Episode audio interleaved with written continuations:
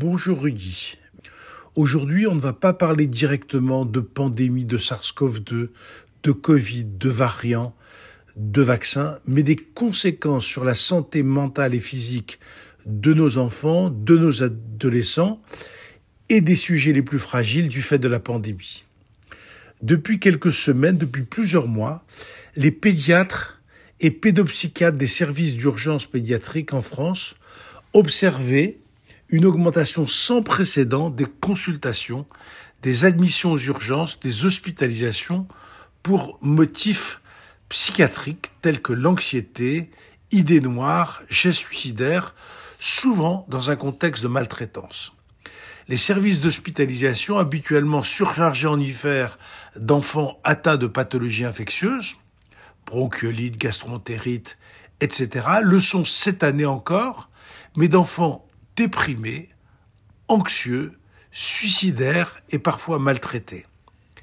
Les inégalités sociales jouent un rôle majeur et ces pathologies touchent les plus vulnérables ainsi que les familles où les confinements successifs n'ont fait qu'accentuer les, difficultés préexistantes. Un an après le début de la pandémie, un paradoxe doit interpeller alors que les enfants ne meurent pratiquement pas de la Covid-19, un grand nombre d'entre eux est en souffrance psychologique et disent avoir envie de mourir. Les Anglais redoutaient cela dès le mois d'avril, en parlant d'une possible seconde pandémie de, de maltraitance aussi redoutable que la première, car touchant avec une lourde morbidité cette fois les enfants qui sont les adultes de demain. Ce que je viens de dire pour les enfants est certainement aussi vrai pour les adultes les plus fragiles, socialement ou psychologiquement.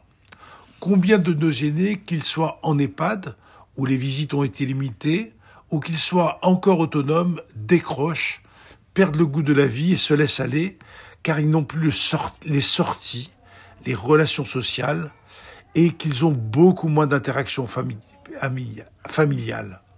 Beaucoup de gens, à mon sens.